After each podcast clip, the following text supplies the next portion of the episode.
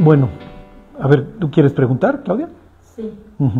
Eh, estoy leyendo el Antiguo Testamento y algo que, pues más o menos sé lo que quiere decir, pero me gustaría aplicarlo a la vida diaria. Les dice, dice, en el gozo de, Jehová está, la fortaleza. Entonces me causa así mucho ruido. ¿Cómo que en el gozo, gozo mío? Que es Nemías, ¿no? ¿O Digo que, es uno de estos libros de la... Es Nemías. Sí. Estamos hablando del, del 7, no, el 8, 10 y es el, al final, porque el gozo de Jehová es vuestro. Sí.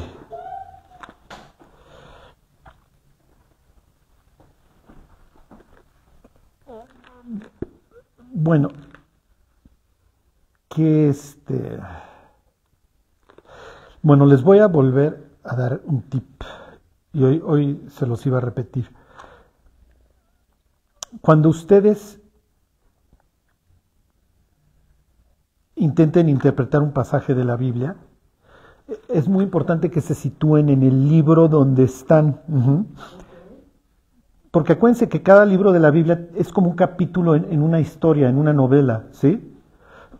Sin embargo, piensa una obra de teatro en donde se cierra el telón y se vuelve a abrir. Entonces tienen la misma historia, pero, pero quiere decir que hay un intervalo con un tema adicional o distinto, pero que es parte de la historia. Ok, este. El libro de Nehemías tiene un tema, ajá, que es la reconstrucción. Eh, ¿cómo se los explico? Esdras y Nehemías tienen el mismo tema, pero en el caso de Esdras tiene la reconstrucción del templo. ¿Ok? En el caso de Nehemías tiene la reconstrucción del muro. Cuando, cuando guerreaban las naciones, y eso lo vamos a ver hoy, tienen un concurso, y van a ver cómo cambia esto en el libro de Hechos, tienen un concurso de dioses. ¿Ok? Entonces el rey va a conquistar al de al lado en nombre de su Dios. ¿Ok? Entonces cuando Nabucodonosor conquista Jerusalén, va a hacer lo que ha hecho con otros pueblos que ha conquistado, que es destruir su templo. ¿Para qué? Para decir mi Dios es más grande que el tuyo, por eso yo puedo destruir la casa del tuyo. ¿Sí me explicó? O piense cuando los filisteos se roban el arca, que el otro día está Dagón así, ¿se acuerdan? porque Dios está diciendo, mira, el hecho de que mi pueblo falle no quiere decir que Dagón sea superior a mí. Bueno, entonces Nabucodonosor destruye el templo para golpearse el pecho y decir Marduk o, Nebo, que es su dios lunar, cualquiera de los dos dioses que, porque eran politeístas, tenían varios. Tenían luego uno principal, eso también, a ver si se los alcanzamos a llegar. Bueno, el caso es que destruyo el templo en el nombre de mi dios, Marduk. Y Marduk es superior a Jehová. Eso es lo que yo creo y por eso me llevo los utensilios y... ¿Sí me explicó? Si ellos sí llegaban a entender que había veces que tal vez tu Dios es un Dios fuerte, pero como tú lo traicionaste, no te cuidó de mí. ¿Ok? Y destruyo el muro. ¿Para qué? Para que no te puedas defender. ¿Ok? Entonces el libro de Esdras, perdón, el libro de Nehemías, donde estás, de donde estás sacando esta cita, narra la reconstrucción del muro.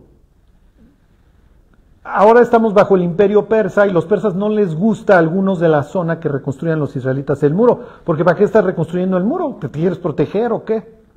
¿Sí me explico? Entonces ellos sufren mucha oposición y eso obviamente les trae esta idea de depresión, de que ya no la vamos a hacer, nunca, nunca nos vamos a levantar de las cenizas, es lo que nos dicen nuestros adversarios, etc. Y entonces es natural que tengan palabras de aliento a un pueblo que le falló a Dios y que ahora tiene la responsabilidad de reconstruir, pero que va contracorriente. Entonces, por eso tienen todas estas como porras. Entonces, el gozo del Señor, su fortaleza, es como una porra. ¿Sí me explico? Tengan gozo, ustedes están sirviendo al Dios de Israel. Entonces, no se desanimen, sigan reconstruyendo. Esa es la idea.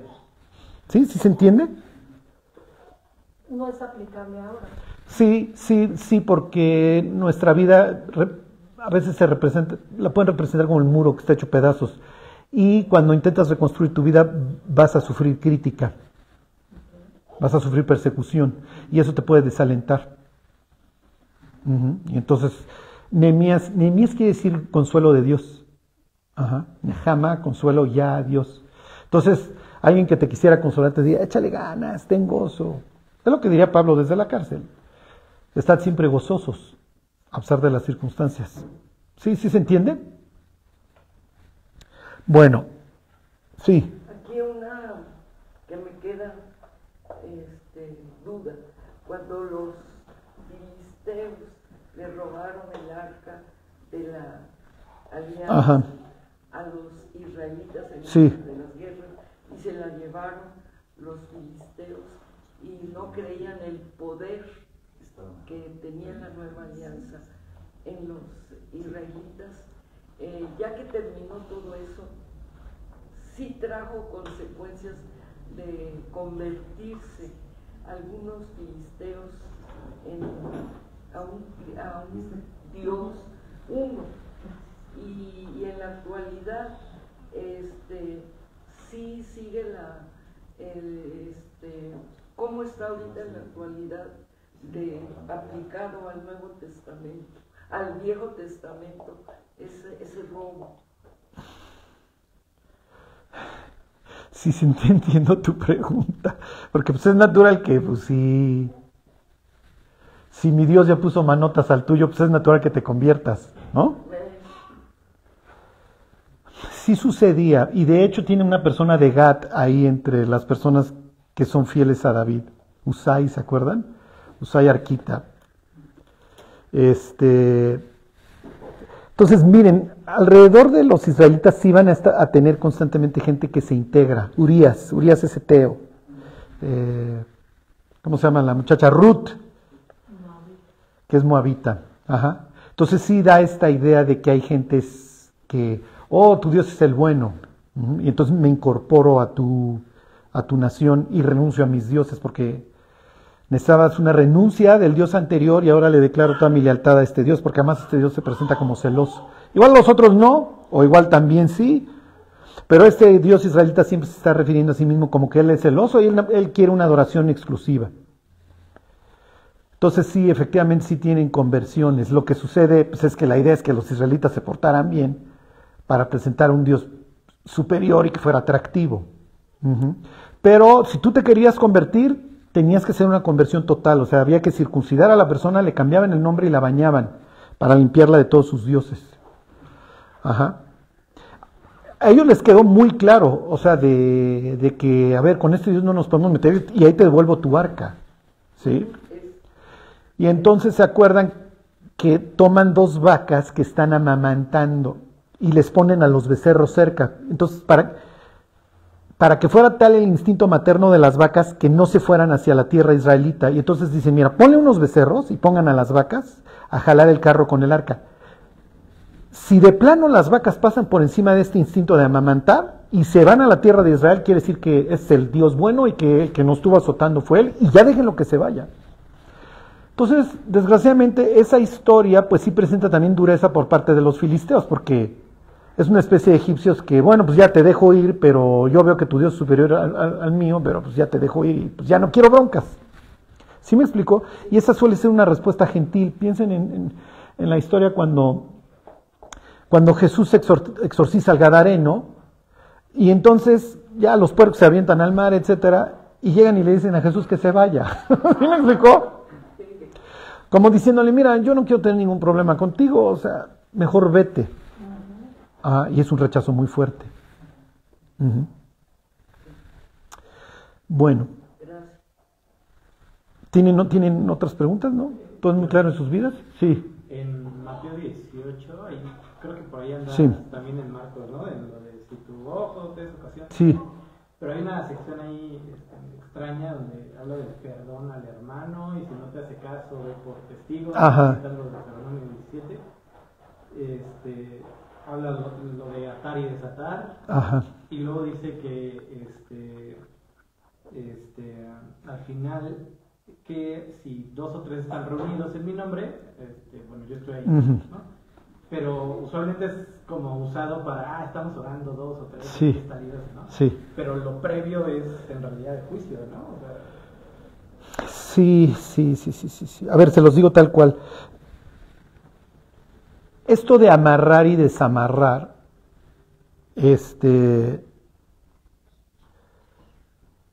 ¿Cómo, se los explico? En, el caso del, del, pleito es, a ver, ve y arregla. Y si el cuate no quiere arreglar, trae testigos. Oye, estamos teniendo este conflicto y es lo que Pablo años más tarde le dice a los creyentes, que no hay un sabio que juzgue entre vosotros, pero se la viven en los tribunales, ¿no?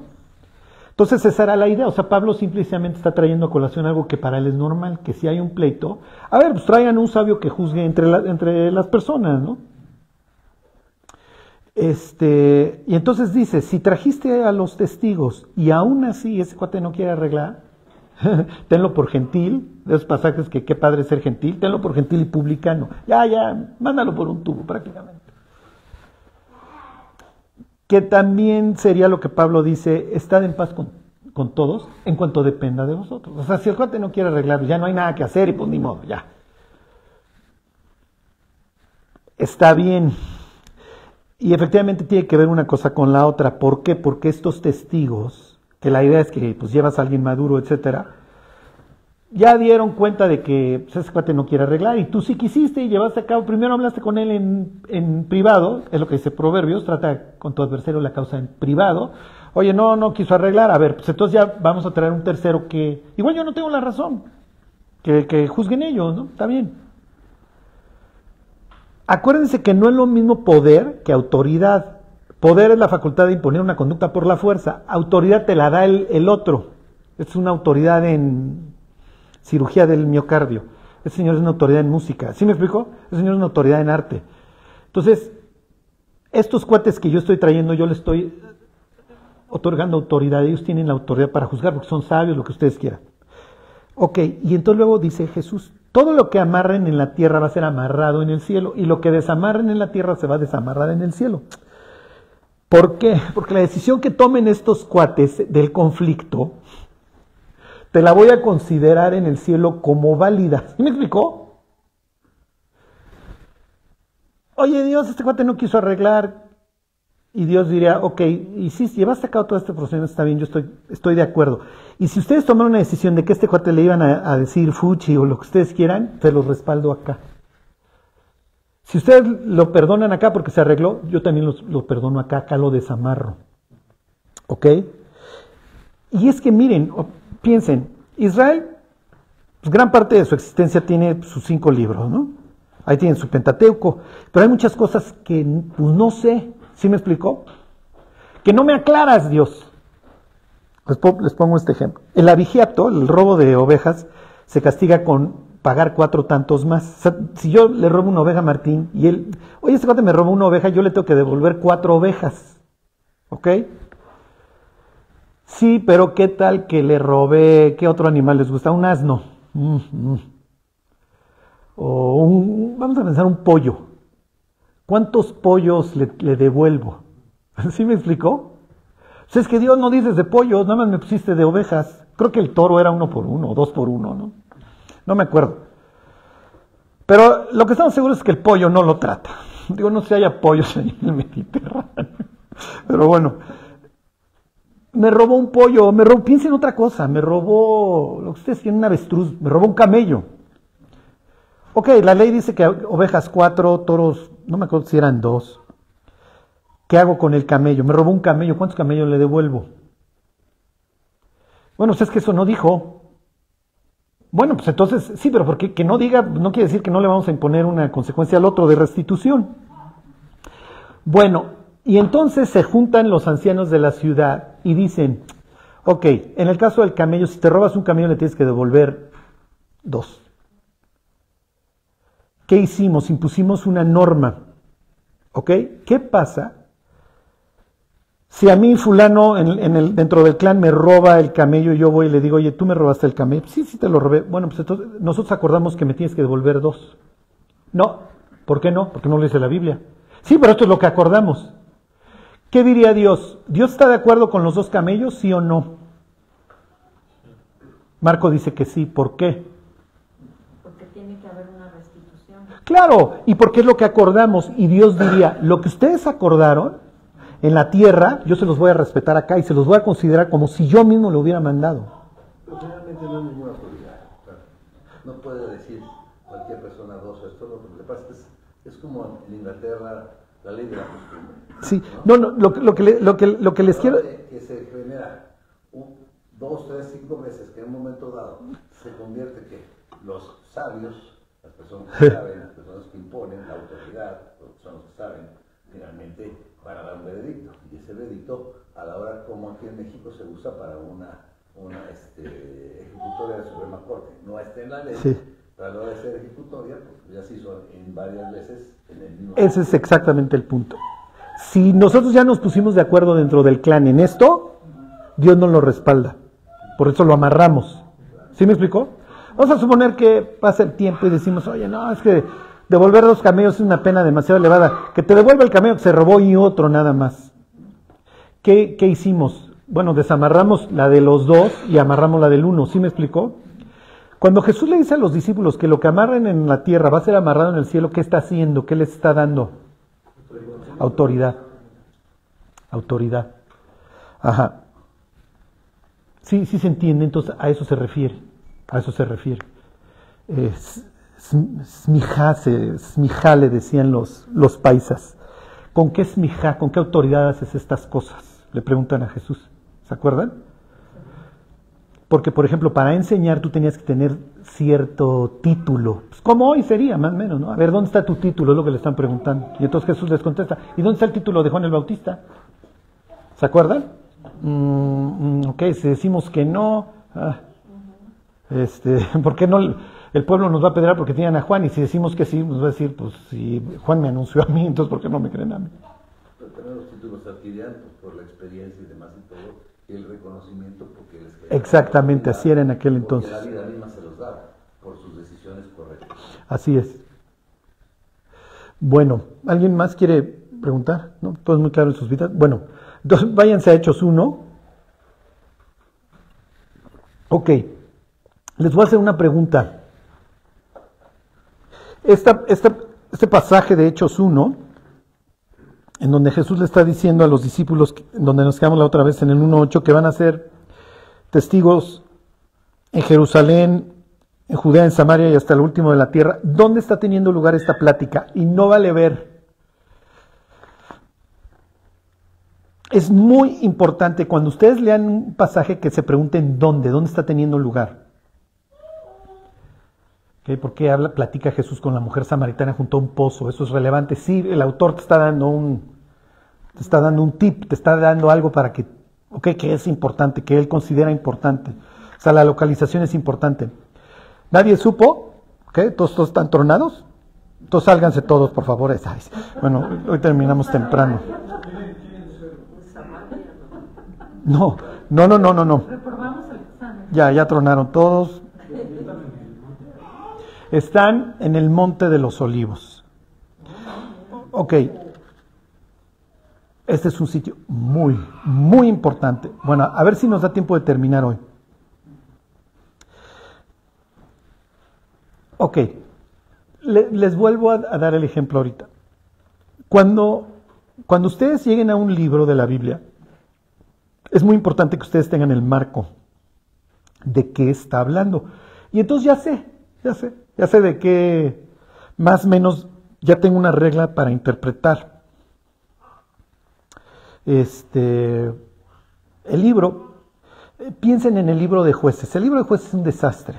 Entonces, ¿de qué habla el libro de jueces? ¿Por qué leo tantos desastres? ¿Por qué un cuate sacrifica a su, a su hija? Eso está bien, esto está mal. Eh, ¿Por qué un juez de Israel acaba siendo el juguete de los filisteos? Pierde toda su fuerza. Eso está bien, está mal. ¿Por qué se casa con filisteas? ¿Por qué lo traicionan todas las filisteas? ¿Por qué hay un cuate que se llama Gedeón, que después de que Dios le otorga muchos triunfos y tiene un- una fe increíble, acaba construyendo una, un- una estatua? ¿Por qué lo hace? Bueno, el libro de jueces habla de, del caos, ¿ok? Habla de un pueblo, lo que implica un caos, un pueblo que está cada vez corrompiéndose más. ¿De qué habla el libro de Josué? ¿Cómo lo debo de interpretar, Bueno, pues habla de la conquista. ¿De qué habla el libro del Éxodo? Bueno, habla de la salida y todos los problemas que esto va a ocasionar. Bueno, ¿de qué habla el libro de Hechos? Ok, Esto es muy importante. Y para Lucas esto es así como de, de suma importancia. Y desde su primer tratado, le hace el Evangelio de Lucas, para él es de suma importancia, ¿ok? ¿Alguien tendría idea de qué habla el libro de Hechos? Sí, sí, pues como que sería la más fácil, ¿no? Pues de los hechos de los apóstoles, Charlie.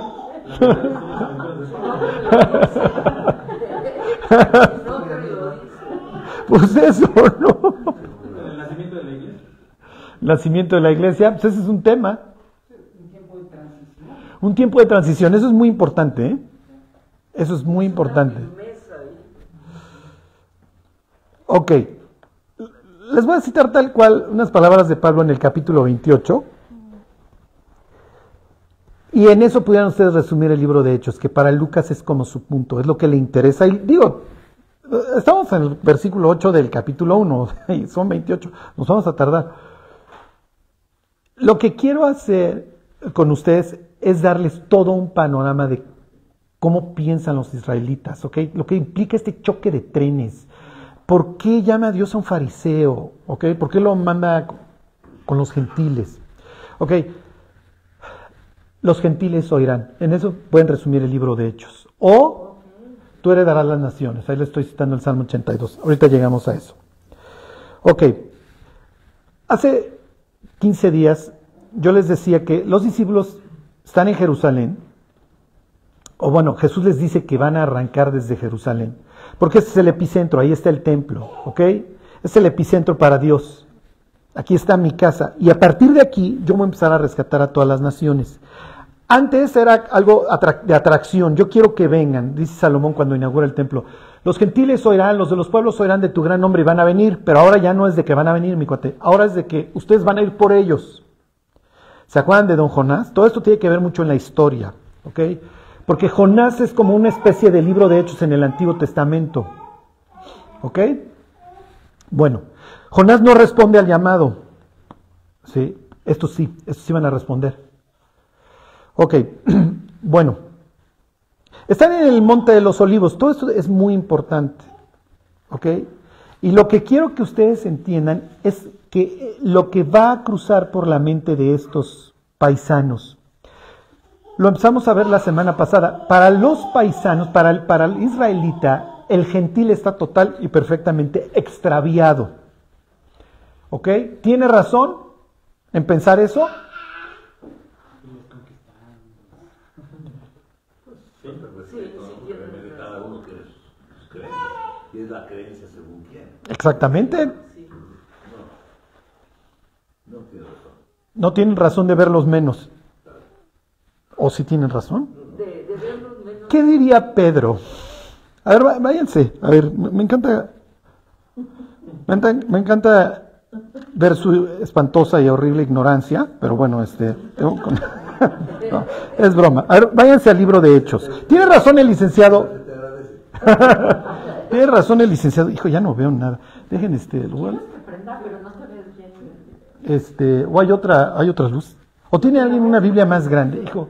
Qué pena. y traigo lentes sanos. Tengo de dos y medio si te sirve. No, Aquí hay lentes sanos no estoy listo para humillarme frente a las cámaras de esta manera todavía. de aumento. Hijo, no, ya quedó igual. A ver, se los leo de, déjenme. El celular no pasa. Sí, sí, aquí tengo letra grande. Ok, Hechos 10. ¿Qué les dije? Ah, bueno, a ver, váyanse Hechos 10. Este. Esto es un tema, ¿eh? Esto es un tema. Ok, Pedro va a iniciar una plática este, con unos gentiles. No, no, cualquier gentil, va a ir con, un centurión. El centurión es, piensen, un director de un, de un corporativo transnacional. Para efectos prácticos, es un cuate que alcanzó un estatus y ciertas prestaciones y, y un lugar. Y puede ser que el cuate viene desde ser soldado, ¿eh? como en las transnacionales. Tienen al cuate que arrancó tal vez en acá y el cuate fue en la, en la ¿cómo se llama? En la, en la escalera corporativa hasta que el cuate asciende a director. Y cuando soy director ya tengo prestaciones, ya tengo carro, si me explico, igual ya me pagan la renta, ya me pagan las colegiaturas de mis hijos y tengo algo que los demás no tienen, ¿ok? Me he visto distinto, esos cuates su casco era distinto, el cepillo era distinto, la capa, etcétera, ¿ok? Bueno, pero este cuate tiene esta idea de que él quiere tener esta relación con el Dios de los israelitas. Es como lo que tú dirías. El filisteo que se robaron el arca y él dice, el Dios de estos locos, porque así los ven a estos de la provincia de Judea, ese es el Dios bueno. Y yo lo quiero conocer. Ok, entonces,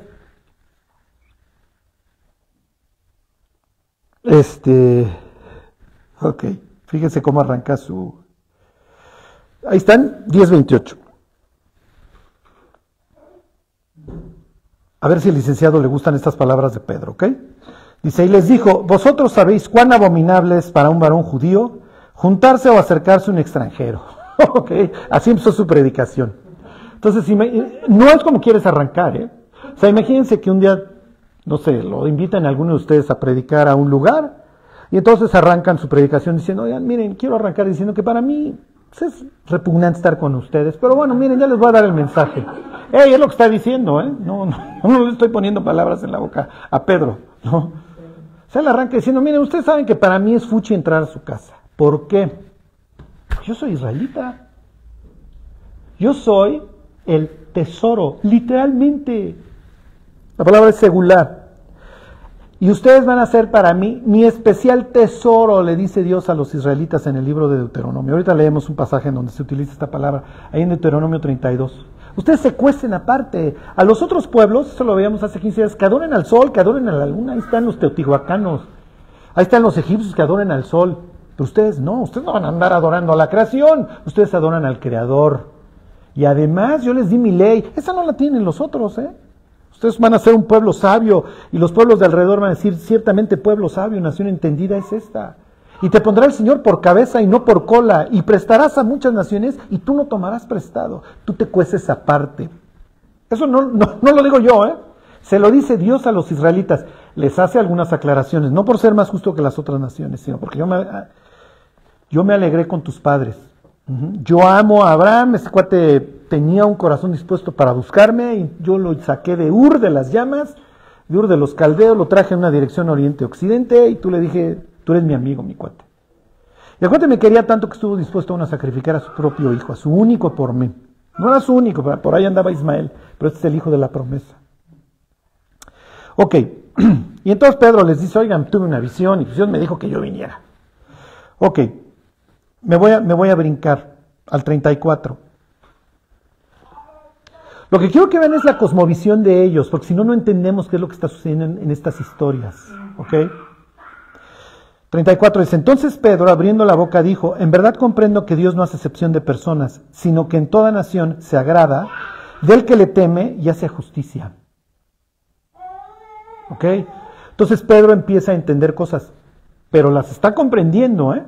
No, no, esto no es parte de su vida diaria.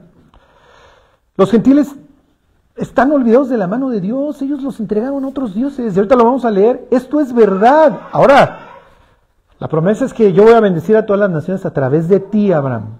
¿Ok? ¿Por qué? Porque acuérdense que hay, yo desheredo a las naciones. ¿Por qué? Porque se juntaron conmigo todos contra mí ahí en Babel, hicieron su torre y dijeron que me iban a mangonear y me iban a hacer como ellos quisieran y que yo le hiciera como quisiera. ¿Ustedes no van a hacer eso? Además de que yo no voy a, a permitir que esta maldad entre ustedes se siga, como les diré, acelerando y entonces divido a las naciones. Y eso lo va a decir el propio libro de Hechos. Les digo, es un tema importante para Lucas, entonces lo repite y lo repite, y luego ya, lo, ya llegamos a Hechos 17, en donde Pablo cita esta historia de que Dios dividió a las naciones. Ok, bueno, váyanse a Deuteronomio 32. Miren, así con esta luz, si alcanzo. Ok, entonces, hace 15 días vimos estos versículos de Deuteronomio 4, en donde Dios dice que Él le, dejó como herencia a las naciones la adoración, que se volvieran idólatras, tal cual. Miren, yo sé, por eso, yo sé que esto para ustedes es así como, no, Carlos, no me puedes estar diciendo esto. Por eso se los quise suavizar antes, echarle una pomadita, con las palabras de Pedro, como dice Pedro, miren, yo sé que Dios no hace excepción de personas y que Él se agrada de todos los que en todas las naciones le temen, está bien. Pero esta no es la cosmovisión de ellos, ni la, ni la del propio Dios. Acuérdense de las palabras de Jesús. A ver, mis cuates, al judío primeramente diría Pablo y también al griego. Entonces, ¿se acuerdan cuando Jesús organiza a sus discípulos y les dice, no vayan por camino de gentiles, ¿eh? vayan primero a buscar a las ovejas perdidas de la casa de Israel? ¿Ok? Ahora, ¿los israelitas van a hacer un buen trabajo? Sí, sí lo van a hacer. Y finalmente, todos los que estamos aquí esta noche somos producto de lo que hicieron 11 muchachos. ¿eh? Y ya veremos en este capítulo que se integra Matías y, este, y luego más adelante se integra Pablo, más los que se acumularon. Y luego vamos a empezar a ver cómo Pablo ya trae compañeros, se llama Trófimo, Aristarco de Tesalónica, etc. Entonces ya figuran gentiles, ¿ok? Pero lo primero que quiero que vean es de qué habla el libro de Hechos. El libro de Hechos habla literalmente de la reversión de Babel. Tal cual. Babel es un juicio, viene el Salvador, muere en la cruz y este juicio sobre la humanidad se revierte. ¿Por qué? Porque Cristo murió. De eso habla el libro de Hechos, de la reversión de Babel, y lo vamos a ver en el capítulo 2. En el capítulo 11 de Génesis hay una confusión de lenguas. En el capítulo 2 de Hechos, ¿qué es lo que sucede? Que yo tengo esta capacidad de comunicarme contigo en tu lengua, porque Dios no es Dios de confusión, sino de paz, diría Pablo ahí en Corintios 14. Ok, entonces ahí están en Deuteronomio 32. Bueno. ¿Por qué les quiero enseñar esto? Porque yo quiero que ustedes compartan también la cosmovisión de ellos, porque en ese sentido, para Pablo las cosas han cambiado hasta cierto punto. ¿Ok? Pero no, no me quiero adelantar. Ok, bueno.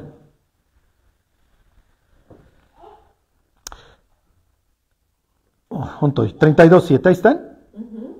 Dice, acuérdate de los tiempos antiguos. ¿Ok?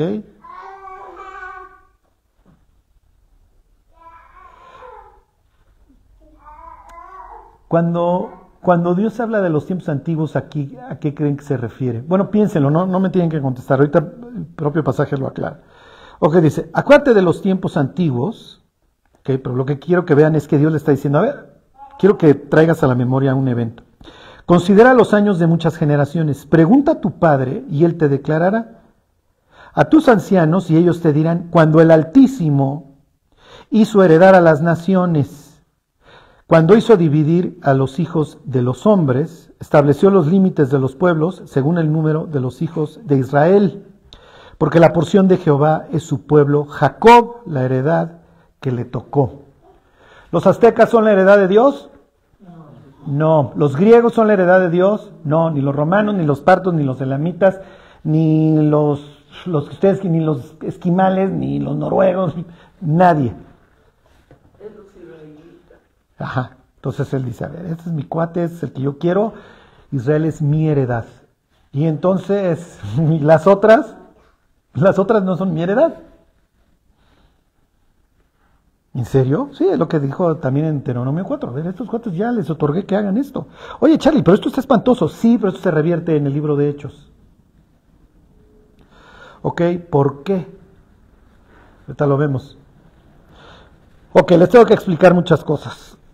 Estos versículos están cargados. ¿Ok? Se los voy a volver a leer. Vamos a empezar por la tercera palabra. Cuando el Altísimo. Dios tiene muchos nombres, ¿ok? Entonces tiene Jehová, yo soy, el eterno, el que es. No, no, no, no, no, no tiene preexistencia, ¿ok? Está bien. Él, él es simplemente una idea de poderoso, de que es Dios. El Shaddai quiere decir el que amamanta. ¿ok? Yo soy tu proveedor. Se traduce como el omnipotente. Yo todo lo puedo. Yo, véngase acá que yo lo voy a cuidar. Este, Elohim, ¿ok? Tengo varias facetas. Es plural. ¿Ok? Este, y uno de sus nombres más importantes es el acá. Ok, cuando ustedes lean el Altísimo, el León, tienen que pensar inmediatamente en gentiles. ¿Por qué? Porque el León implica que hay varios dioses, pero hay uno hasta arriba. ¿Sí se entiende? Por eso yo soy el Altísimo, porque de- debajo de mí están los otros dioses. Nosotros le llamaríamos a los otros dioses como ángeles. Es el término que nosotros usamos, ángeles, pero no es correcto. Ajá. O sea, piensen literalmente en dioses, y esa es la, la palabra que usa la Biblia. ¿ok? Con D chiquita, sí, sí, con D chiquita, pero hay otros seres celestiales, ¿ok? Bueno, hasta aquí todos me han seguido, ¿no? Nadie se ha perdido, ¿ok? Todo es muy claro en sus vidas, ¿ok? Los israelitas no son monoteístas, ¿ok? Entonces, por eso yo sabía que hoy para muchos iba a ser de Charlie, es que ojalá no hubiera venido hoy, está horrible lo que nos estás platicando. O sea, los israelitas son su porción, es la heredad que le tocó, los otros no. Ahora resulta, yo a mí en la primaria me dijeron que los israelitas son el primer pueblo monoteísta, y bien me dices que no, que no son monoteístas, que son politeístas, sí.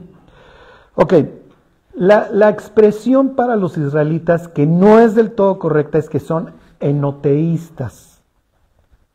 Ok. Espero que no se estén deprimiendo, ¿ok? Bueno, enoteísta quiere decir que hay un Dios mayor y los otros están debajo de él. ¿Sí se entiende? Bueno, los israelitas son enoteístas, pero con cierta, ¿cómo les diré? Con una característica diferente a los demás pueblos. Los demás pueblos también son enoteístas, consideran que hay muchos dioses y hay uno encima del panteón de todos los demás. Pero si hay uno que se rifa y le gana a este, lo desbanca. ¿Sí se entiende?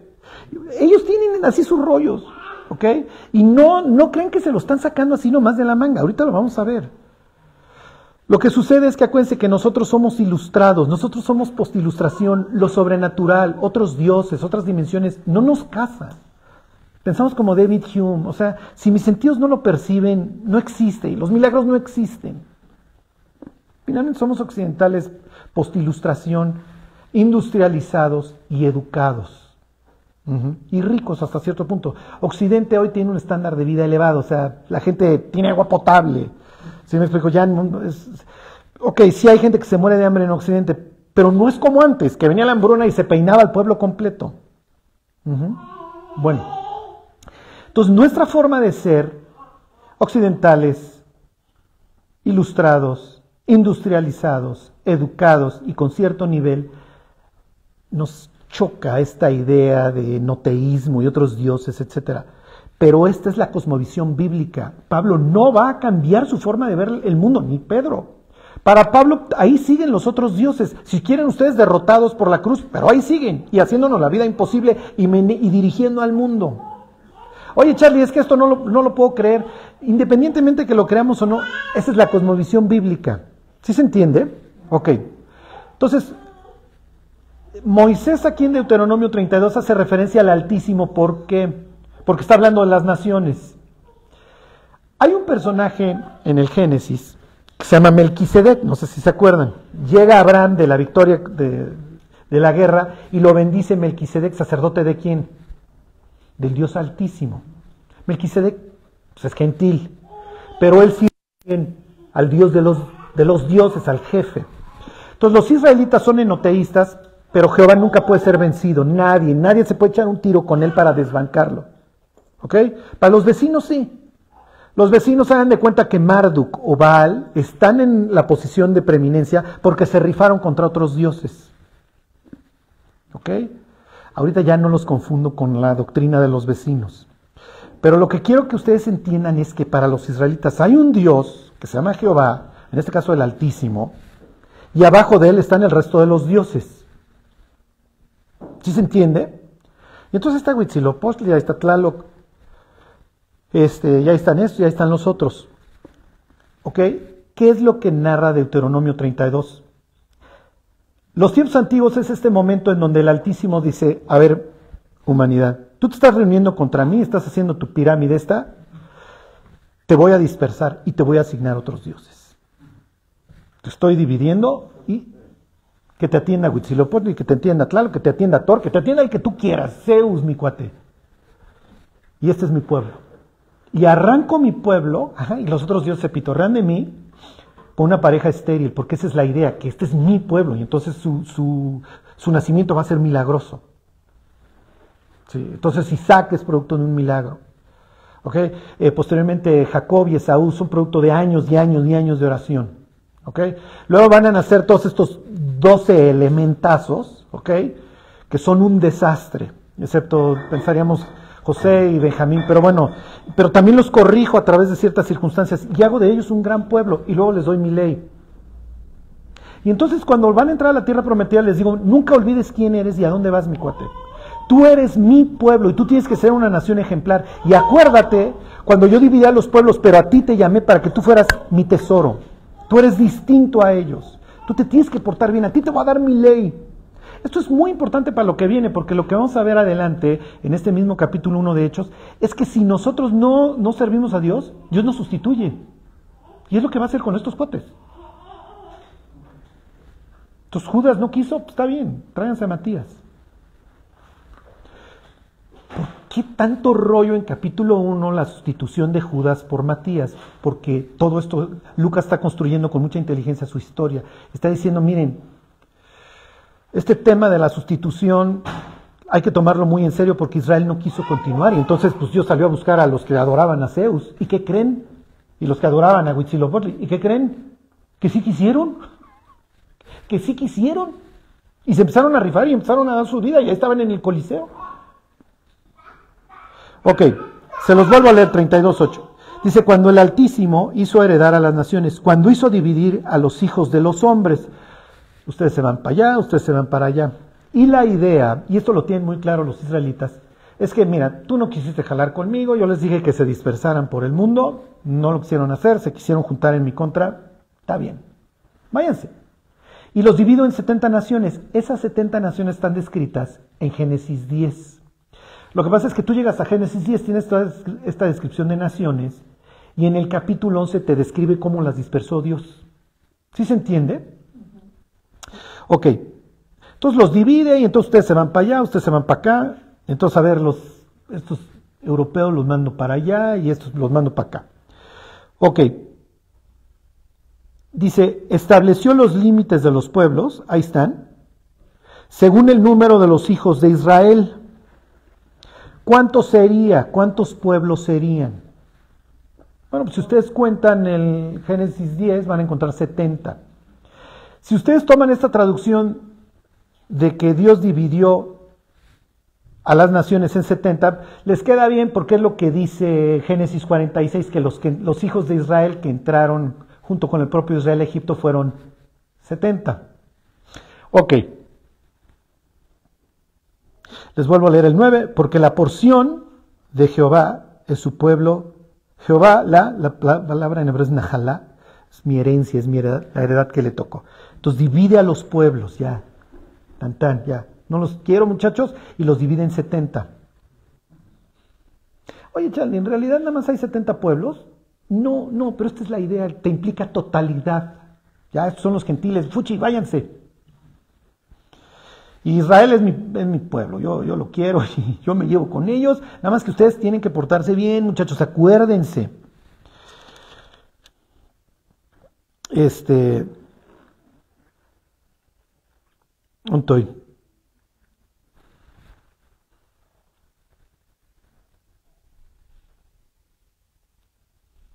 Bueno, fíjense, versículo 16, me voy a brincar ahí este, al 16, 32, 16.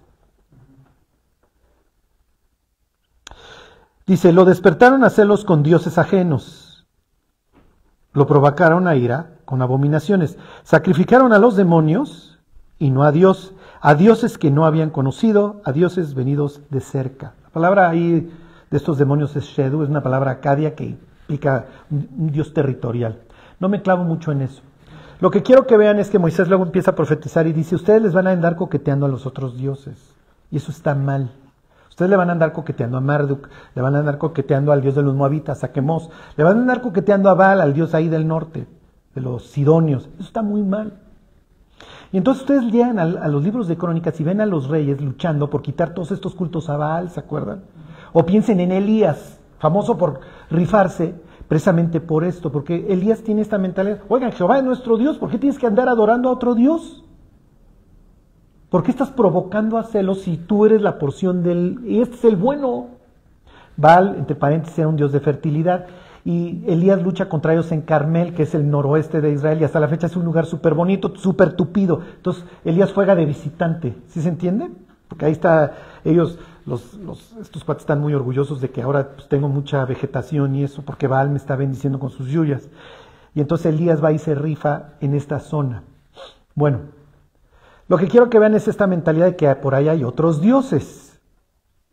Y eso no ha cambiado para los israelitas, pero yo soy de Jehová. Ok. ¿Hasta aquí sí la van librando? Ok. Váyanse al libro de números. Números 29.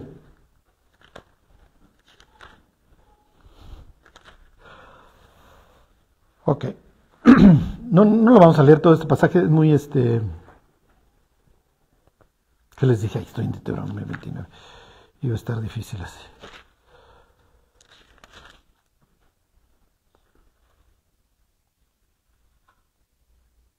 Ok.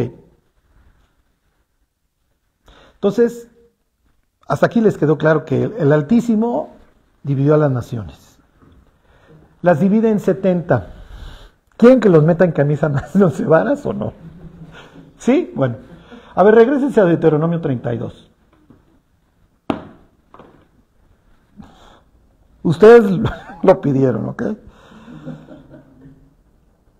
Pero bueno, el auditorio de su tío Charlie le, le, le fascina todas estas cosas. Ok. Eh, ¿Por dónde empiezo? A ver si llegamos a... Ok, les voy a volver a leer el 8. Dice, entonces el Altísimo hizo heredar, cuando el Altísimo hizo heredar a las naciones, cuando hizo dividir a los hijos de los hombres, estableció los límites de los pueblos según el número de los hijos de Israel. Ok. Sucede, nuestro texto, de donde nosotros tomamos este pasaje, se llama masorético. ¿Por qué, Charlie? Es el texto hebreo y el más reciente es del siglo XII, algo así, pasado el siglo X. O sea, el texto de donde Casiodoro de Reina y Cipriano de Valera hacen esta traducción no es muy lejano. No, lo que quiero que sepan es que no tiene más de 11, 12 siglos. ¿Sí se entiende? Se llama masorético por la técnica que utilizaban los escribas para copiar la Biblia, que se llama masora. Eran sumamente meticulosos, ¿eh? Entonces, tenían contadas las palabras por renglón, a ese grado. ¿Por qué? Porque no se quieren equivocar. Ellos dicen, esta es la palabra de Dios, Dios nos la entregó en el monte y pues la tenemos que ir copiando bien. Ok. Sucede que a mitades del siglo XX, no me acuerdo si un niño o algo, se mete a buscar algo en una cueva en el sur de Israel. ¿Ok? Y en el sur de Israel hubo una época que se asentaron ahí unos cuates que se llamaban, este, que eran unos faroles, este, ¿cómo se llamaban? Este, los de Qumran, ¿eh? los esenios, los esenios. Ok.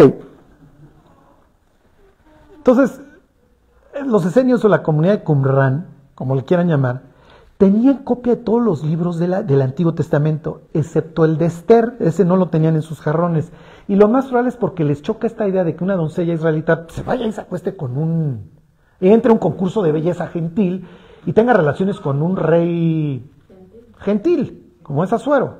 Entonces es muy probable que eso no, no, no le parecía a los seños. Pero bueno, el caso es que de lo demás, ahí estaban en sus jarrones todos los pasajes de la Biblia, todos los libros de la Biblia. En el, en el, Museo de Jerusalén tiene una réplica de, de, del, del pergamino de Isaías y es muy bonito, muy interesante. Bueno, el caso es que se mete ahí el chamaco y encuentra los jarrones, estos son los famosos rollos del mar muerto. ¿Por qué? Porque Qumran está allá al ladito del mar muerto. Y entonces, pues llegan y se encuentran que, que, que si tú amas la Biblia y eres un experto en Biblia y tú te estás guiando, tu texto hebreo, el más reciente, tiene 10, 12 siglos, si te encuentras uno conservado en jarrones del siglo cero, bueno, siglo I, o tal vez previo, te encontraste una joya. ¿Sí me explico? Y entonces tú dices, a ver, el texto en el que yo me baso tiene, voy a decir, cálculo a lo loco, 1300 años, pero me encontré en, el Mar Muerto, al ladito del Mar Muerto, un texto original de Deuteronomio de hace 2000 años. ¿Sí me explicó? Ese en una de esas le andaban leyendo sus enseños en las calles y la gente escuchaba Deuteronomio y el, y el libro de Ruth y lo que ustedes quieran. ¿Ok? Y entonces esto fue la locura, porque entonces tienes un texto todavía mucho más. Reciente a los hechos. Y entre más reciente, imagínense, no es lo mismo una copia de, Shakespeare hoy a que te encuentres el original que el cuate escribió a mano. No, no, pues el cuate que le guste la literatura inglesa se vuelve loco. Bueno, los que les gustaba todas estas las lenguas semíticas y se volvieron locos con los rollos del Mar Muerto, porque además no solamente encontraron los libros del Antiguo Testamento, sino que encontraron todas las regulaciones de la comunidad de Qumran, lo que pensaban, su escatología, este, literatura intertestamentaria. Entonces, fue la locura. Bueno, cuando quieran comparar un, versículo de la Biblia, les voy a recomendar que se vayan. Hay una página que se llama Bible Gateway, a la que voy a ir en estos momentos. Y entonces, si ustedes se van a Bible Gateway, le ponen el versículo que quieran y le ponen, pónmelo en todas las traducciones. Aquí ya les hice la tarea, aquí yo tengo Deuteronomio 32.8 en todas las traducciones al español, no todas, pero varias. Ok. Espero que no me estén perdiendo, ok. Luego les voy a terminar de armar el rompecabezas, pero si me entienden esto, van a entender otra cosa. Hay tres, tres tipos de traducciones bíblicas. La literal, en donde el autor, digo, en donde el traductor o grupo de traductores quiere apegarse lo máximo a cada palabra. No quieren perder nada de ninguna palabra y quieren hacer la traducción, aunque la tengan que forzar, pero le meto la palabra que ahí está. Son traducciones literales. La Reina Valera, eh, la Biblia de las Américas. ¿Ok? A ver, son traducciones literales. A veces nos aburren.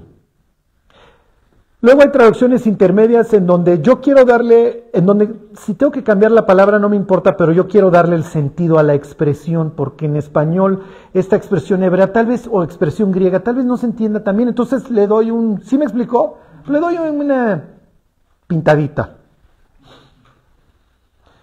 El Jewish New Testament de un cuate que se llama David Stern, ahí él, él mismo reconoce, yo soy un intermedio, la, la nueva versión internacional.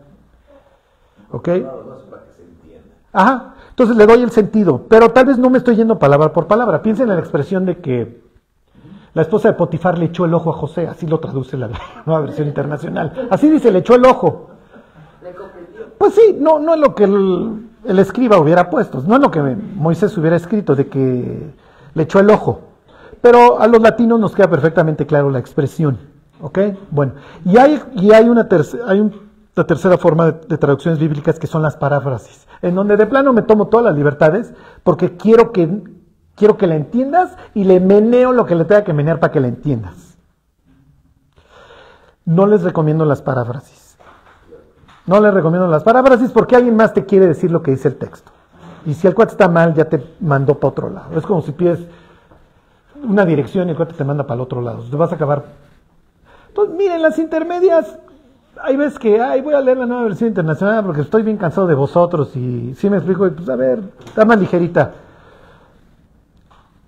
El leer una literal te permite apreciar las otras. Bueno, dicho esto, ¿por qué se los digo? Para que no tengan miedo de leer otras traducciones. Finalmente, pues es un intento de gente de darle sentido al texto, pero las ideales son las literales. Bueno, les voy a leer Deuteronomio 32, 8 ¿Ok?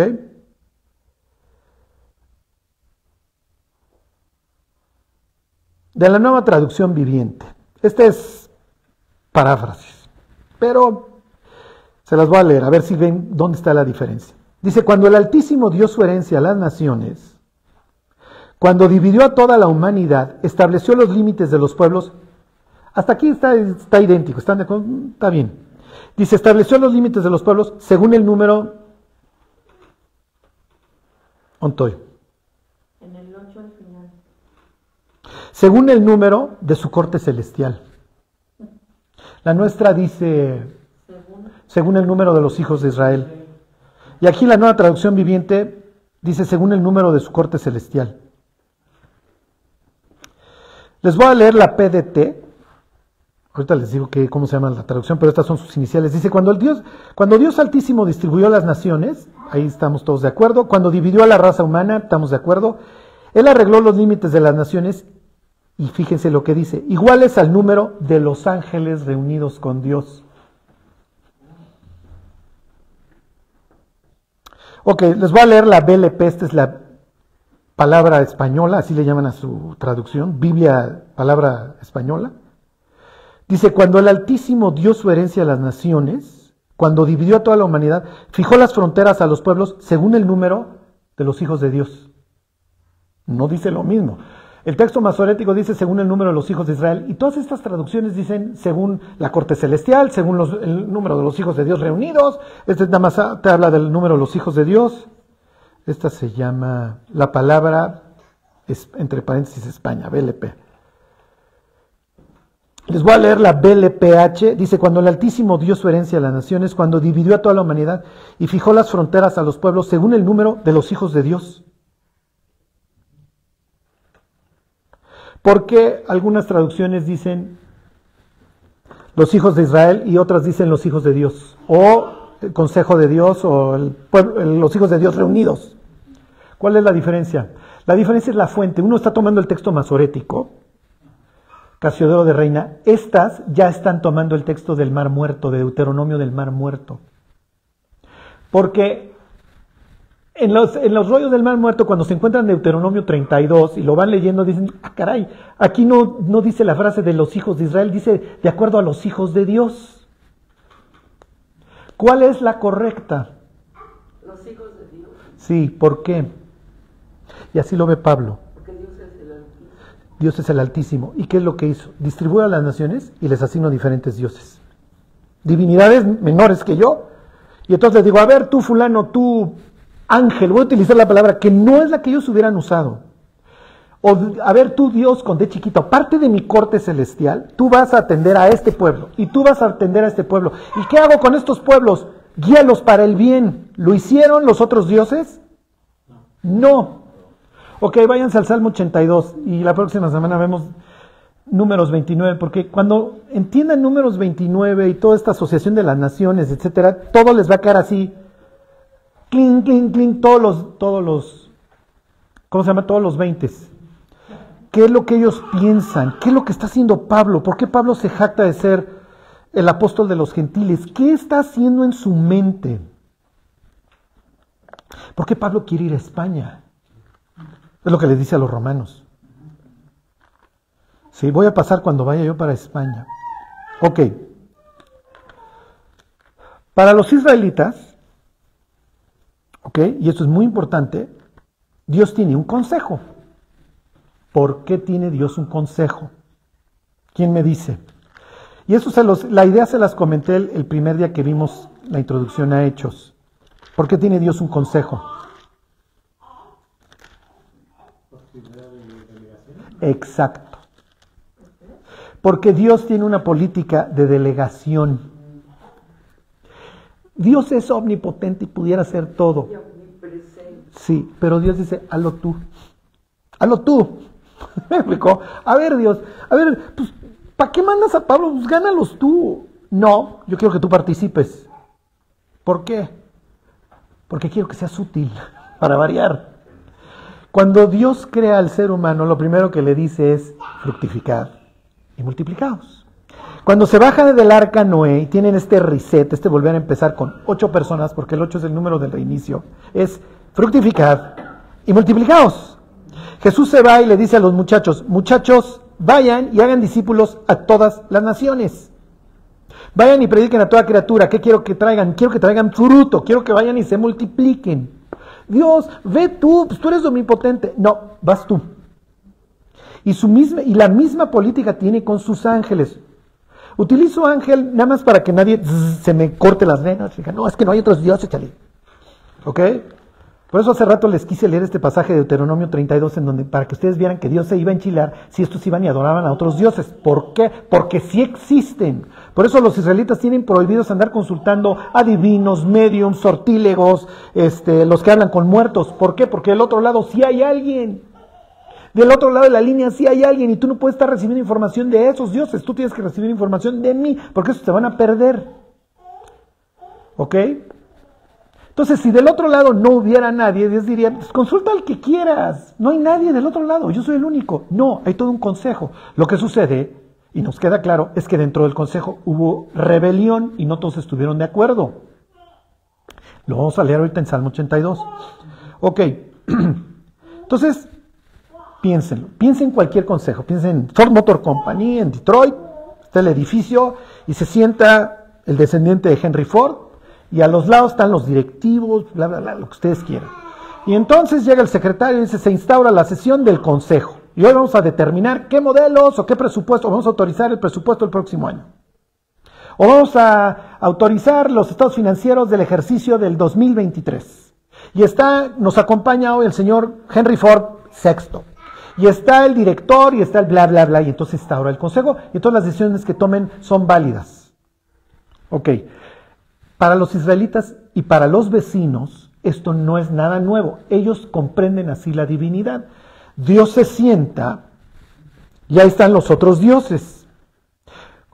Ok, se instaura la sesión. ¿Cuál es el tema, señor secretario? El tema de hoy es Job.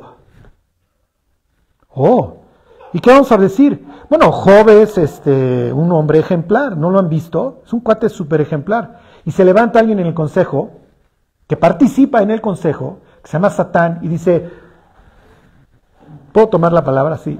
Job es un desgraciado, es un convenenciero y todo le das y por eso, pero quítale lo que tiene y vas a ver si no viene y blasfema en tu propia cara. Se toma la decisión, se le autoriza aquí al señor Satán que ejecute juicios contra Job en su patrimonio.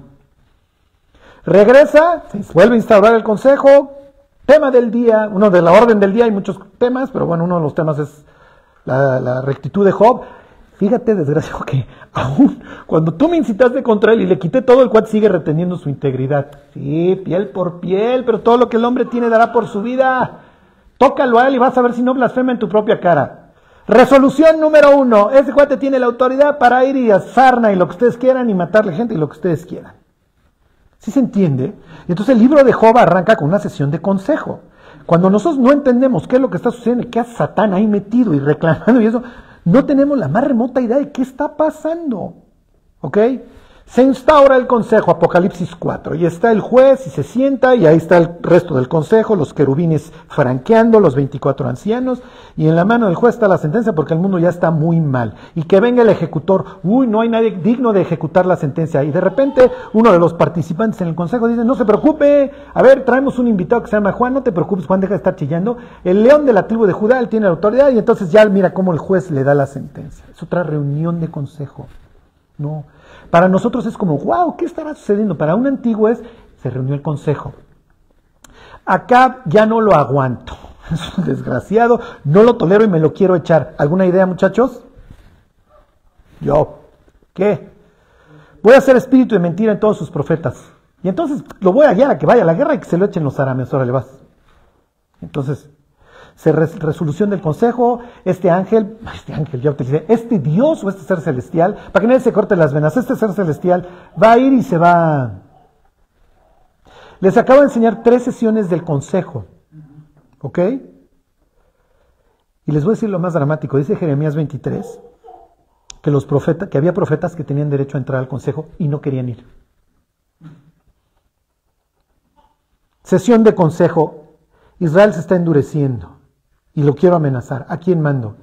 Entonces presenta un invitado que se llama Isaías, mándame a mí, mándame a mí. Y ahí él ve a los serafines y ve todo el consejo reunido y las puertas del templo y bla, bla, bla, y lo que ustedes quieran. Comisión, resolución del consejo, comisionamos a Isaías para que le hable a este pueblo y este pueblo ni siquiera lo va a escuchar porque con los oídos oyen pesadamente. Cuando ustedes entienden qué está sucediendo en estas historias y cómo lo entienden ellos, se te hace mucho más fácil. Porque llegas a Isaías 6 y ¿por qué les endureces? Bueno, hubo una reunión de consejo y se ponderó y se consideró todo esto. Ok. Sesión de consejo, Salmo 82. ¿Cuál es, la, ¿Cuál es el orden del día? Dios en los tiempos antiguos dividió a las naciones, les asignó dioses y estos dioses hicieron un desastre y los voy a condenar. Y entonces años más tarde Jesús va a usar esta expresión, al, fuego eterno preparado para quién. ¿Y quién más? Y sus ángeles.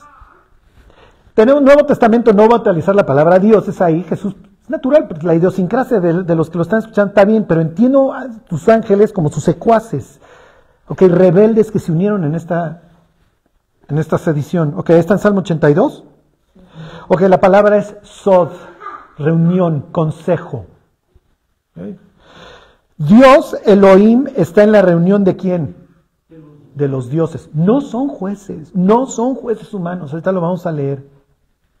¿Ok? No, el, el pasaje no te permite llegar a la conclusión de que estos son humanos. ¿Ok? Dios está en su consejo. Y además, pues si ya tienes la historia de Acab, ya tienes la historia de Job, pues bueno, ya, ya tienes Apocalipsis 4 y 5, digo más claro, ni el agua, pues ya te queda claro esta idea de que hay consejo de que se reúnen, toman decisiones. Oye, Charlie, pero ¿por qué Dios considera a, a sus seres celestiales, los comisiona? Porque quiere que participen. ¿Qué dice Hebreos 1 acerca de los ángeles? ¿Se acuerdan? Son espíritus que ministradores. Entonces, a ver, el ángel quiere participar. Ahorita les voy a enseñar un pasaje para que ustedes vean a qué grado llega esta división de pueblos. ¿eh? Al grado de que la autoridad que Dios les concedió se respeta. Y cuando Dios manda a un ángel a que vaya a visitar a Daniel, el Dios asignado a esta región no le permite el paso. Y le dice, de aquí no pasas. Y no pasa. Y el mensajero de Dios que comisionó Dios no pasa. Y va a regresar al consejo y va a decir, muchachos, el Dios que asignaste allá, Señor, no me dejó pasar. A ver, agárrate un cuate de mayor rango, llévate a Miguel y que Miguel te franquee el paso. Ajá. Bueno, lo que quiero que vean es cómo esto nos... Sí me explico, o sea, nos, no- te revuelve toda la cosmovisión. Hey, yo tenía una idea de que estos cuates eran monoteístas y... No, no, no, ellos tienen todo un, un sistema de, de- de pensamiento que choca con el nuestro al 100%. Si yo les dijera que hoy estos dioses están guiando la, la- la historia de la humanidad para mal, ¿ustedes lo creerían? Sí, sí, totalmente. Pero tienes que quitarte, tienes que arrancar de tu cerebro todo lo que ya entiendes y decir, estás chocando contra todo lo que yo creo, Charlie. Sí. Sí, y no puede ser protegido de tu Biblia. la, tienes que entender toda en su contexto. Y, es, y es, es un pensamiento totalmente distinto al nuestro. Les voy a abrir un paréntesis. El libro de Hechos literalmente va a hablar de una lucha de los discípulos por arrancar a los pueblos de estos dioses. Entonces, a ver, ¿tú a quién adoras? No, yo adoro a la Virgen de Guadalupe. ¿Y tú a quién adoras? No, yo adoro aquí a Odín noruego. ¿Y tú a quién adoras, griego? Yo a Zeus. Bien. Yo te invito a que tú adores a este dios. Pero, ajá, pero tienes a Elión, al Altísimo, pero tienes que renunciar a tus dioses. No quiero. Es una lucha. ¿Qué me ofrece tu Dios? Te ofrece broncas. Digo, te vas a ir al cielo, este, pero no vas a ser popular. No, mira cómo nos está yendo al revés. O sea, en las letras chiquitas hay broncas, no eres popular, eh, vas a ser criticado. ¿Quieres? Digo, igual ya acabas en el coliseo. ¿Sí te late? ¿Les va a decir me vale madres? Claro que no. Sí, pero lo que vamos a ver en el libro de Hechos es que el testimonio de estos hombres es tan fuerte que la gente responde. Hay una expresión ahí en Corintios 15 que dice, en donde pregunta Pablo, ¿qué harán los que se bautizan por los muertos? En donde está diciendo, a ver, si no hay resurrección de los muertos, ¿qué van a hacer todos esos cuates que se convirtieron viendo al mártir? Si no hay resurrección de muertos, ¿para qué se murió el mártir? Pero hubo un cuate ahí, imagínense todos en el Coliseo viendo a la familia cristiana dar su vida por este Dios y ellos no entendiéndolo y diciendo, o están totalmente enfermos mentales todos los que venimos a ver diario, o tienen una devoción a un Dios que yo no conozco, a ver, y entonces voltean con el cristiano en la catacumba y le dicen, háblame de tu rollo. No, este es mi Dios y él cambió mi vida, hizo A, B y. Mira, me vale si yo soy el siguiente participante en el Coliseo, pero yo quiero conocer a tu Dios. Estos tipos, sin disparar una flecha o una lanza, pusieron al imperio de cabeza. Con su vida, Al mundo. al mundo. El ejemplo, una vivencia, todo. Exactamente. Sí. Y tiene que haber un debate para llegar a una conclusión. Bueno, déjenles termino la, déjenles termino la idea. Ok. Bueno, la próxima semana lo retomamos. Les voy a dar una embarrada de Salmo 82. Ok, Dios está reunido en, la- en su Sod. Ok, Sod. No, eso no viene en el examen. En el Tribunal de Cristo no les van a preguntar qué tanto hebreo saben, pero Sod. Ah, es una palabra. Pero para que sean faroles y cuando le hablen no, mira, aquí. En hebreo es consejo y entonces Dios está en su reunión. Dios está en su, su reunión. ¿Ok? Dice, en medio de los dioses juzga. Y entonces viene aquí el reclamo a estos dioses que le cuando Dios divide a las naciones, le asigna a cada uno su Dios, el ejemplo más claro está en Daniel 10, eso lo vemos la próxima semana, entonces a ver, tú para allá, tú para acá, pero la idea no es que estos dioses destruyeran a los pueblos, ¿sí me explicó? La idea era que estos dioses ayudaran a los pueblos a buscar al Altísimo. Charlie, ¿de dónde lo sacas? Lo dice Pablo en Hechos 17. Pablo en Hechos 17 trae a colación toda esta historia y le dice a los gentiles ahí en Atenas, miren, Dios les ha prefijado los límites de los tiempos y de su habitación. ¿Para qué? ¿Alguien sabe qué palabra continúa? Para que busquen a Dios. La idea era que estos dioses menores a los cuales ya Dios les asigna, la idea es que le dijeran, busca al Dios verdadero, cuate. Pero ¿qué hicieron estos dioses? Tomaron la adoración para sí. Es el hecho de que, oye, ¿por qué adoras a Baal? Es ridículo, es una tontería. El antiguo te diría, no, pues este es el Dios que me tocó. Nosotros realmente vemos... Sí, exactamente, pero lo que, lo que les quiero decir es que nosotros consideramos a los antiguos como babosos. ¿Para qué adoras a Huitzilopochtli? ¿Y qué diría el azteca? Pues ese es el que me tocó, bastante violento, por cierto, pero ese es el que me tocó. Ok, ¿qué es lo que dice el Salmo 82? Ok, versículo 2. ¿Hasta cuándo juzgaréis injustamente y aceptaréis las personas de los impíos? Selah quiere decir pausa. Ok, como Dios está tomando aire. Ok, y quiero que mediten. Defended al débil y al huérfano, haced justicia al afligido y al menesteroso, librad al afligido y al necesitado, libradlo, libradlo de mano de los impíos. La idea era que estos dios trajeran justicia, no lo hicieron. Ok, no saben, no entienden, andan en tinieblas, tiemblan todos los cimientos de la tierra. Ok, la rebelión de estos ángeles provoca que en sentido figurado todos los cimientos de la tierra, todo se destruya, y es lo que dice la Biblia. Señor, si los, si los fundamentos se desvanecieren, ¿qué hará el justo? No hay nada de qué agarrarme, no hay, hay total injusticia. Ok, versículo 6, yo dije, está regañando a estos, vosotros sois dioses, y todos vosotros hijos del Altísimo. A estos dioses, Job 38, Job 1, etcétera, se le llama los hijos de Dios. Génesis 6, ahorita no me detengo. Lo que quiero que vean es que Dios está regañando a estos seres celestiales y le está diciendo, miren, yo los puse para que ayudaran a la viuda, al afligido, al huérfano, al menesteroso. Yo les dije, ustedes son dioses de estas naciones, a ver, ustedes son una autoridad para estas naciones. Y todos ustedes hijos del Altísimo, versículo 7, pero como hombres moriréis y como cualquiera de los príncipes caeréis. ¿A qué está condenando a estos ángeles? A que sean mortales. Entonces, mira, donde van a acabar, como acaba el ser humano mortal, acabas tú. Por eso no puedes estar hablando de jueces humanos, porque, a ver, tú humano, vas a morir como humano. Mm, ok. No, Dios no está diciendo sandeces. Dios está hablando a un ser celestial le está diciendo, mira, cuate, por lo que hiciste vas a, vas a pasar la eternidad con el hombre que no se quiere arrepentir. Vas a morir como mortal, mi cuate. Como mortal. ¿Ok? Versículo 6. ¿Qué tiene que ver esto con lo de arriba? Levántate, oh Dios, juzga la tierra, porque tú heredarás las naciones. Bueno, tiene todo que ver. Lo que pasa es que si no conocemos el trasfondo, ¿qué tiene que ver que Dios está regañando a estos dioses y luego dice que Él va a heredar las naciones? Ok, para terminar, ¿y de qué trata el libro de Hechos? Y con esto hoy terminamos. Y van a ver qué tiene que ver esto de que están en el Monte de los Olivos. Todo esto tiene que ver. Salmo 82, Deuteronomio 32, Números 29, todo esto les voy a acabar la ensalada la próxima semana. Si hoy no entendieron nada, los compadezco. No, es broma. si hoy no entendieron, la próxima semana les va a quedar claro. ¿Cuál es la idea? La humanidad se corrompe de manera grave otra vez pasando el diluvio. Y Dios es así como, a ver mis cuates, es que no hay forma de corregirlos. O sea, lo que les aviente ustedes me aguantan. Está bien. Los voy a dividir y esto va a provocar que se detenga la maldad, no que se detenga, sino que se ralentice, que vaya más despacio, porque ya no te entiendes con el de al lado. ¿De qué trata Apocalipsis 16? De las naciones ya hablando otra vez un mismo idioma. Hoy, casi, casi ya, a donde vayas del mundo, ya es lo mismo. O sea, yo estuve en Tokio hace unos días y pido el mismo Starbucks que pido en Mazarik. El mismo.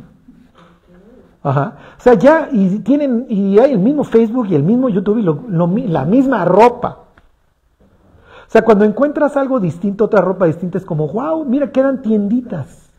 Pero si no, son las mismas marcas. ¿eh? Ok, entonces tiene una humanidad que tiene un mismo sentir, un mismo idioma en contra de Dios.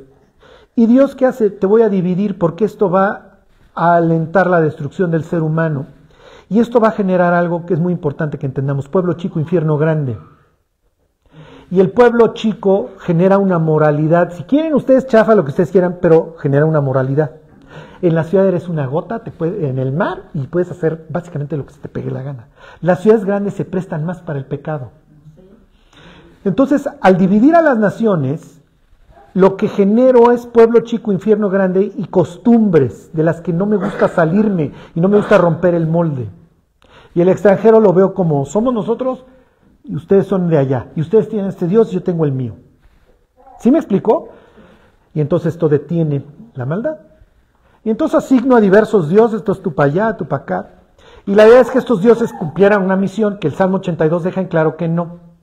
Entonces Dios los se sienta en el consejo, les dice, yo les dije esto, ustedes no lo hicieron, al contrario, nada más trajeron corrupción, van a morir como mortales y luego levántate, oh Señor, porque tú heredarás las naciones.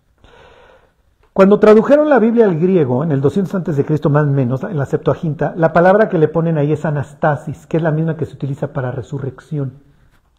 Jesús resucita y ¿qué le dice a los muchachos? Vayan a dónde? A todas las naciones. Cuando, cuando tienen esta expresión, la palabra aquí en hebreo es cum, levántate, te da, un, te da doble sentido. Por un lado es que Dios está en el consejo, entonces los regaña y se levanta y dice, yo mismo voy a ir por ellas. Yo voy por los aztecas, yo voy por los mexicanos, yo voy a ir por... ¿Ok? Y me estoy levantando, pero también da el sentido este de resurrección. Entonces Cristo resucita de los muertos, triunfa sobre estos ángeles que corrompieron a las naciones, en ese sentido perdona a toda la humanidad, o le da la oportunidad de arrepentimiento, si así lo quieren ver, pero paga por todos, en ese sentido, y entonces, a ver, tú, Trófimo, tú eres un efesio que adoras a Diana. No me importa, ¿quieres ser, ya, olvídate de tus dioses, ¿quieres venir conmigo? Yo quiero que seas mi hijo. Y Trófimo, ¿qué le dice? Estoy tomando este ejemplo de un discípulo de Pablo. Sí, sí quiero. Y a ver, tú fulano, y tú me engano. Y ahora yo quiero que ustedes sean mi pueblo. Oye, me tengo que circuncidar y tengo que... No, no, no me interesa eso. Pablo se dedica a generar toda una comunidad. La próxima semana, si nos da tiempo, vemos este pasaje de Colosenses en donde Pablo dice que Dios a través de la resurrección exhibió a todas estas potencias, a estos dioses, de los que habla el Salmo 82, de Deuteronomio 32, él le llama a estos potestades, triunfando sobre ellos en la cruz. Y luego Pablo dice, oigan, pórtense bien, fijen sus ojos en las cosas de arriba, pues los siervos traten bien a sus jefes, los jefes traten bien a sus siervos, las casadas, los casados, los hijos, bla, bla, bla, porque está generando una nueva comunidad. En ese sentido es una especie de nuevo Moisés. ¿Ok? su comunidad de gentiles. Y no me interesa la circuncisión. Para mí lo que me interesa es nueva creación. No me interesa que guardes la ley. Me interesa este nuevo, este nuevo ser que Dios está creando a partir del Salmo 82, el último versículo, en donde dice que Él ya quiere recuperar las naciones. Entonces me chafearon, pues yo mismo voy por ellas, mis cuates. Pero para ir por ellas, voy a usar gente. Y voy a empezar por estos muchachos. Por cierto, uno de ellos no quiso jalar, que se llamaba Judas. Ok, tráiganse otro. A ver, echen suertes. Oye, estamos entre fulano y mengano. Pues tráiganse a Matías, órale. Y luego, jálense a Pablo, y jalen a Cornelio, y jalen a fulano, y jalen a Mengano, y jalen a todos estos. Jalen a Marco. Se me explico, jalen al licenciado. Jalen a todos. Porque ustedes van a hacer mi trabajo y ustedes van a hacer que yo recupere a las naciones. Porque en Salmo 32 yo les dije, Israel es mi heredad. Ok, Está bien, no me quisieron, pidieron mi cabeza. Bueno, pues ya no es mi heredad. Ahora, ¿quién voy a hacer? ¿A quién voy a heredar? A las naciones. Y ya los quiero. Y sí, sé que adoran ídolos, ya ni modo. Si ellos están dispuestos a dejar a sus dioses y a sus ídolos, yo estoy dispuesto a adoptarlos. Y ellos van a ser mi nuevo pueblo. Y de eso habla el libro de Hechos. El libro de Hechos es una expansión del último versículo del Salmo 82. Levántate, oh Jehová, porque tú heredarás las naciones. Es Dios levantándose de entre los muertos, llamando a los muchachos y diciéndoles, a ver mis cuates, ya resucité de los muertos, les voy a terminar de explicar acerca del reino de Dios durante 40 días y yo me pinto al cielo. Y esta idea de recuperar las naciones lo voy a hacer, sí, pero a través de ustedes. Échenle ganitas. Y cuando regrese nos vemos. Y es lo que les dice el ángel, así como lo acaban de ver irse, así lo van a ver regresar a este mismo sitio. Y entonces tiene una asociación con Zacarías 14, que lo vamos a ver la próxima vez, semana, que tiene que ver todo esto. Lo que quiero que hoy se lleven es, ya más de toda la teología que hoy vimos, la cosmovisión es, Dios tiene esta política de delegación, a veces hasta sus propios dioses fallan, es lo que dice el libro de Job. No confía en sus ministros, en sus, estos ángeles. ¿Ok? Hay necedad también en ellos, literalmente lo dice el libro de Job, y lo corrobora Salmo 82. Pero lo que quiero que se lleven es, a ver, Dios no va a hacer el trabajo, va, lo va a encargar. Si yo no quiero, me va a sustituir, va a traer a alguien más. Si yo quiero, me va a usar, bien, yo no quiero ser sustituido. Y si yo hago un buen trabajo, Dios me va a recompensar. Y al fin y al cabo, para Dios esto es lo más importante en su agenda recuperar a las naciones. Y si para eso me va a usar, quiere decir que estoy envuelto en el proyecto más grande de la historia. Y que no hay un llamamiento más alto que ganar las almas. No lo hay. Pablo utilizaría la palabra supremo llamamiento. Super, sobre, omnia, todo. ¿Ok? Entonces, mañana que se levanten, piensen, yo soy el mensajero. Dios va a recuperar a las, naciones, en este caso mexicanos, a través de mí. Si yo soy misionero en Chile, bueno, a los chilenos a través de mí. Si yo soy misionero en Panamá, bueno, a través de mí. Si yo soy misionera en Portugal, bueno, a través de mí. Estoy metido en la parte más importante de la historia de la humanidad hoy, en ganar las almas. Y el mundo siempre me va a estar ofreciendo que yo adore a otros dioses, la moda, lo que ustedes quieran, todo lo que los otros dioses me quieran distraer. Pero yo puedo ser fiel a este y en este yo voy a encontrar el sentido de mi vida. Aquí voy a encontrar gozo, aquí voy a encontrar paz, aquí no. Aquí entiendo que estoy desperdiciando mi vida. Sí. Y la decisión de cumplir con la comisión de, para que Dios herede las naciones a través de nosotros, la tomamos ¿cuándo? Todos los días. Cada día yo tengo la opción de servir a Dios o no. Cada día. Yo puedo servir lo que los otros dioses están promocionando. Vuélvete borracho, vuélvete drogadicto, lo que ustedes quieran. Vive por estas cosas. O puedo decidir, ok, Dios, yo voy a utilizar mi trabajo, mi conocimiento, mis talentos para que tú eres de las naciones. Y Dios ahí diría, exacto, por eso te los di. Por eso te lo di. Por eso te di tales o cuales atributos. Bueno, Vamos a orar y vamos a pedirle a Dios algo muy sencillo. Ya que entendí tu proyecto, Dios, de, a ver, le arranco a estos dioses a más chafas que ni siquiera hicieron su trabajo bien a mi gente, y yo heredo, recupero a las naciones, y para que le digan, Dios, ayúdame a no desperdiciar mi vida. ¿Ok? Ayúdame a no desperdiciarla, porque me puedo ir por la libre y perder todo lo que tú me has ofrecido. Bueno, pues vamos a orar y, nos vamos, ya me alargué muchísimo. Bueno, Dios te damos gracias por porque enviaste a tu Hijo a dar su vida por la nuestra, Señor. Y ahora que, lo entendemos y que es tu propósito el, el reconciliar a todas las naciones contigo y para ello usarnos, ayúdanos Dios a que no desperdiciemos nuestra vida, a que tengamos claro cuál es el sentido para esta y para la que sigue, Señor. Ayúdanos a ser estos embajadores tuyos, Dios, que la gente pueda ver a Cristo en nosotros. Tú entiendes, Dios, tú amas a las personas y, y hay gentes que nosotros apreciamos y que queremos ver allá, Dios.